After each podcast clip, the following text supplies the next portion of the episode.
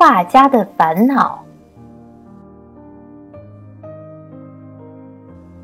从前，有一位画技超群的画家，他画了满屋子的画，却很少拿出去展示，所以名气一直不大。他很想改变一下现状。有一天，他看见一张告示，说城里要举办一场画展比赛，而且。还请了本市最有名望的画家来评选。看到这个消息，他决定从自己这十几年来的作品中精心挑选出最好的一幅去参展，让那些有名的画家来点评一下。他想，如果那天真的遇见了伯乐。自己的出头之日也就不远了。想到这里，画家开始在家里翻箱倒柜的找起画来。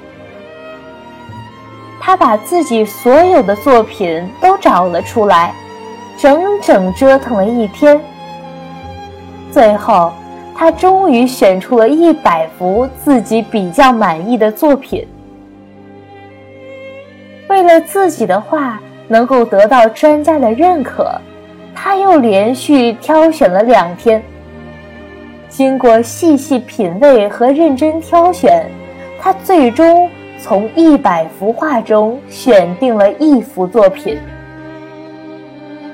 他拿着这幅作品反复的看，认为它不愧是百里挑一的好画。无论画技还是创意，都无可挑剔。举办画展的日子就要到了，画也选好了。画家决定第二天一大早带这幅作品到本市最有名的画家那里去请求指点。他的心情非常激动。晚上。这位画家始终不能入眠，在床上翻来覆去的折腾了好长时间。他实在难以入眠，于是穿上衣服下了床，把灯点着，又拿出这幅得意的作品，仔仔细细地看了起来。第二天。就要去见本市名望最高的画家了。想到这里，他的心情又紧张又兴奋，拿画的双手不由得颤抖起来。他抬头望了望窗外的月亮，深深地吸了一口气，试图放松一下自己紧张的心情。他想。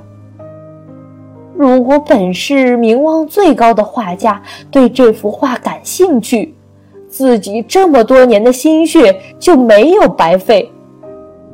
不久，自己就可以出人头地了。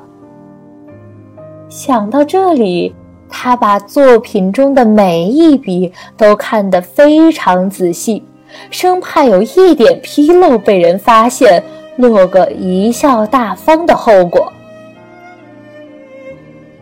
由于过度担心，他的手开始发起抖来，额头也渗出了冷汗，手中的画看上去有点模糊了。突然，他惊叫了一声，他竟然发现画中有一笔弧线不是十分圆滑，他热切的心情突然凉了下来。他镇定了一下，心想：这一笔虽然处理的不够圆滑，但并不影响整幅画的效果，应该不会有人看得出来。可是，明天要见的是全市最有名望的画家呀，这个败笔怎能逃过专家的眼睛呢？想到这里。画家又陷入了深深的烦恼之中。他的心情变得越来越烦躁，画中的毛病似乎也越挑越多。他甚至有点怀疑这幅画是不是自己画的。他不敢再继续看这幅画了。他在房间里不停地来回走动，时不时地向画架看去。他想：难道我拿错画了吗？眼看着天就要亮了，画家手里拿着这幅百里挑一的作品，直发呆。他开始怀疑自己的画技。他对自己说。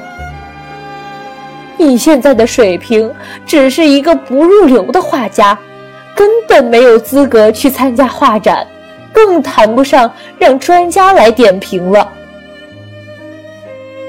指责了自己一番后，画家的心情似乎平静了许多。他走到床边坐了下来，不过，失望的神情已经写满了他的脸。